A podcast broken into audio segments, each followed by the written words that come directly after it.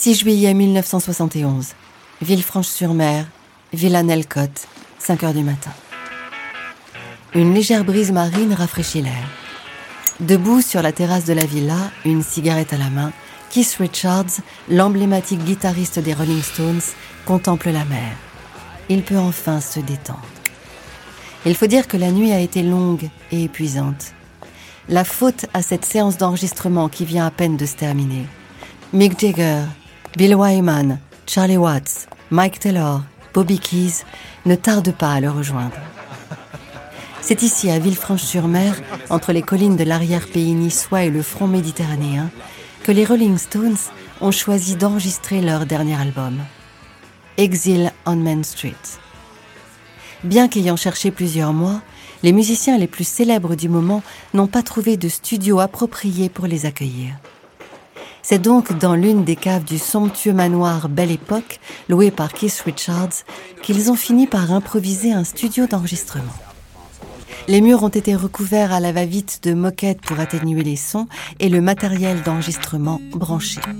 Un studio bien loin des standards auxquels ils sont habitués. C'est donc dans un sous-sol où il fait une chaleur à crever, où l'humidité désaccorde sans cesse les guitares, où les coupures d'électricité sont fréquentes, où l'air est moite et épais et où les musiciens peinent à s'entendre, que les Rolling Stones ont décidé de mener à bien cette folle opération musicale.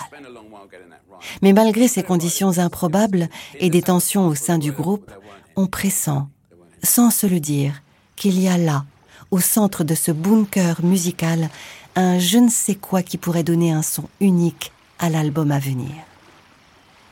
Retour sur un album de légende enregistré face à la Méditerranée qui a laissé une trace indélébile dans l'histoire du rock anglais. Podcast Story. Hiver 1970. Londres prend le froid en plein visage. Les Rolling Stones, eux, sont en ébullition. Ils viennent tout juste d'achever une tournée triomphale en Grande-Bretagne. Leur renommée culmine au firmament. Depuis six ans déjà, le tube Satisfaction les a catapultés dans la stratosphère musicale. Les Beatles rivaux sempiternels, viennent tout juste de se séparer, mettant un point final à l'éternel débat. Désormais, les Rolling Stones forment bien le plus grand groupe de rock au monde. Mais ce succès a un prix. La drogue, compagne souterraine des Stones depuis leur début, leur a volé l'un de leurs fondateurs, Brian Jones. Il a été retrouvé noyé au fond de sa piscine. Le deuil est difficile mais la défense continue de les entamer. Et la célébrité, aussi accommodante puisse-t-elle être, devient difficile à gérer. Sur le plan financier, la situation se révèle encore plus complexe. Le manager Alan Klein, avec qui le groupe est en conflit, n'a jamais payé les impôts des Stones. Il faut dire que le fisc britannique a plutôt la main lourde en taxant à plus de 80% les plus hauts revenus. Les Stones sont bien entendu incapables de rembourser les sommes réclamées.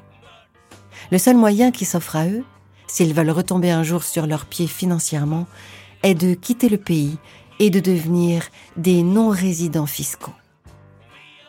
Les Rolling Stones se mettent donc à la recherche d'un endroit tranquille pour mener à bien l'enregistrement de leur prochain album. Et très vite, la côte d'Azur s'impose. Le climat y est doux et il y fait beau.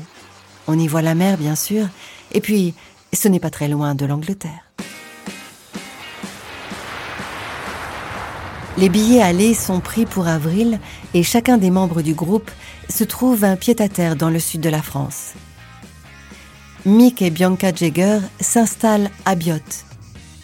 Mick Taylor Rose Miller et leur fille de trois mois trouvent un logement plus familial dans les hauteurs de Grasse, tout comme Bill Wyman et sa compagne.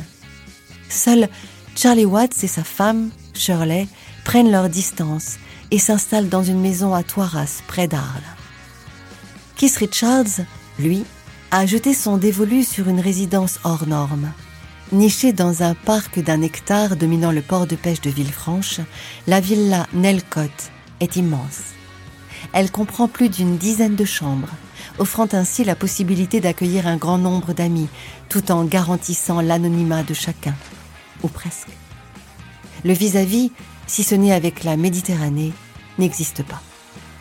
Certes, à raison de 15 000 francs par semaine, le loyer n'est pas donné. Mais il inclut les services d'un couple de gardiens cuisiniers ainsi que d'un jardinier. Il faut dire que les arbres sont déjà en fleurs. Des pêches, des oranges et des bananes mûrissent déjà au soleil. C'est un endroit idyllique pour Kiss, qui s'imagine déjà se réveiller à l'air marin, flâner dans les ruelles pavées, emprunter la balade piétonne du port, et garantir à ses amis une disponibilité totale afin de composer le prochain album des Stones dans des conditions qui promettent d'être idéales.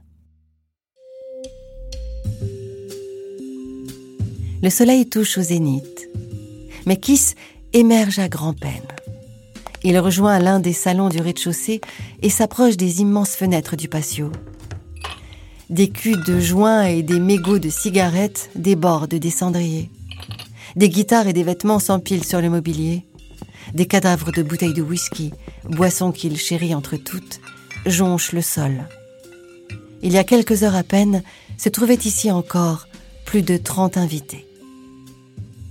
Loin d'être un asile salutaire, Kiss réalise peu à peu que la villa Nelcott n'est qu'une prolongation de sa vie de rockstar. La composition de l'album prend du retard. Cela pèse sur le moral des troupes particulièrement sur celui de Mick Jagger, qui lui en veut de déserter leur séance de travail au profit de soirées de débauche avec ses amis de passage. Kiss secoue la tête. Pas question de laisser ses considérations lui gâcher la journée de détente qui le guette depuis le jardin. Il se réconciliera plus tard avec son ami autour d'une folle partie de blackjack ou de poker, dans l'un de ces casinos monégasques qu'il affectionne tant. Mais pour l'heure, le sulfureux guitariste traverse les pelouses luxuriantes de la villa. Cela fait déjà trois mois qu'il s'est installé ici. Il ne se lasse pas de l'architecture des lieux et de la vue que lui offre la jetée dominant le port de Villefranche. Il s'y sent comme à la proue d'un bateau, en pleine possession de la mer. Le musicien s'allonge sur l'un des nombreux transats et contemple, à la surface de la piscine, le reflet d'un ciel irréprochable. Il pense à sa compagne, Anita, et leur petit Marlon, qui à cette heure-là doivent déjà être en train d'empiler des châteaux de galets sur la plage du Grasseuil, à l'entrée du cap. Dans le mini-palais dont Keith Richard est le gardien, toutes les substances illicites circulent en zone libre. La villa Nelcott est le paradis des stupéfiants, narcotiques et psychotropes en tout genre. Les Stones et leurs invités ne passent pas une journée sans s'adonner à leurs addictions. Mais il faut faire preuve d'inventivité pour faire s'acheminer jusqu'au manoir de Villefranche tantôt la coke, tantôt l'héros, qui se consomment en quantité affolante. Pendant l'été, l'ancien pilote de course, Tommy Weber, ami des Stones de longue date et dealer en chef de la villa, a une idée que personne ne juge bon de contredire.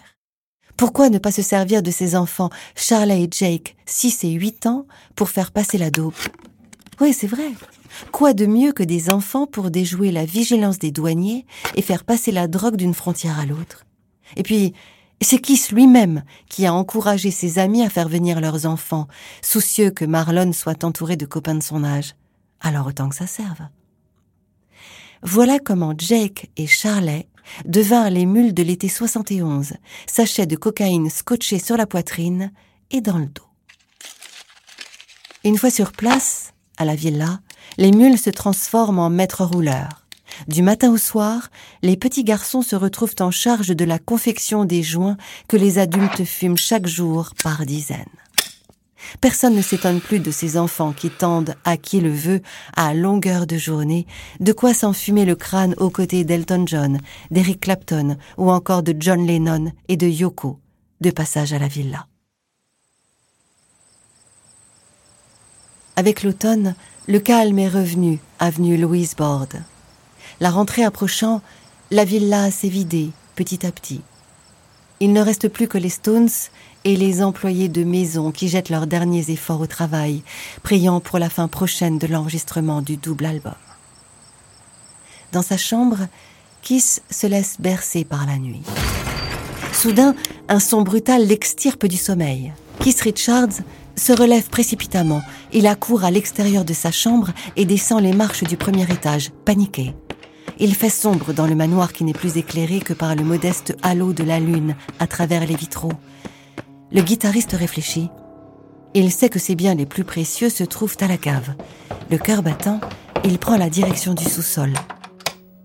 Devant l'ampleur de la perte, il ne peut s'empêcher de pousser un cri de désolation. Neuf des plus belles guitares de Kiss ont été subtilisées, dont la précieuse Gibson Flying Euro d'Albert King, utilisée lors du concert hommage à Brian Jones à Hyde Park en 69. Il manque aussi la guitare basse Fender Mustang de Bill Wyman et le rare saxophone noir fétiche de Bobby Keys. Ces pertes sont inestimables. Le vol de ces objets réveille cependant la frénésie et l'ambition des Stones. Ils se remettent à composer et travaillent d'arrache-pied à leur nouveau disque aux sonorités blues, rock et folk qui forment un tout chaotique et fougueux. Des morceaux impriment plus que d'autres, parmi lesquels Happy ou Shine a Light, écrits par Jagger avant la disparition du cofondateur des Stones, Brian Jones. Exile on Main Street est le dixième album du groupe Décrié à sa sortie, encensé sur le tard, ce double album studio de 18 titres est une pièce unique dans l'histoire des Stones. Et pour cause. Il est le seul disque à avoir été enregistré en l'espace de huit mois par des musiciens confinés dans un sous-sol de la Côte d'Azur. Devant l'impressionnant portail noir et or de la villa, les dealers ne se cachent même plus. Ils vont et viennent sans cesse des nuisances qui commencent à déranger. Un matin de novembre, le point de non-retour est atteint. Sur le port de Beaulieu-sur-Mer, un accrochage se produit entre la Jaguar de Keith Richards et un touriste italien. Des mots violents sont échangés, des coups sont donnés. Les badauds accourent. Keith Richards est en train de se battre. Le capitaine du port, alerté, essaye de s'interposer, en vain. Les deux hommes se rendent coup pour coup il faudra l'intervention de la police pour y mettre fin. C'en est trop pour les forces de l'ordre de la région. Cette scène de chaos signe la fin du bail pour Keith Richards et sa compagne Anita Pallenberg. Tous deux sont convoqués devant le tribunal correctionnel de Nice. Verdict, un an de prison avec sursis et 5000 francs d'amende. De plus, Keith Richards sera interdit de séjour en France pendant deux ans. Mais lorsque la sentence est prononcée, le couple est déjà loin. Il a rejoint Los Angeles où les Stones, rassemblés, achèvent Exile on Main Street, prévu pour le printemps prochain. Keith Richards a quitté sans se retourner ce refuge chargé d'histoire, qui aurait autrefois servi de QG aux nazis ou encore été la propriété de rescapés du Titanic. La villa Nelcott, dont les murs se font encore l'écho de la musique des Stones, a vu naître en son sein un album légendaire. Exile on Main Street est régulièrement cité comme l'un des plus grands albums de rock de tous les temps. C'était il y a 50 ans. Podcast Story. On a tous une histoire à écouter.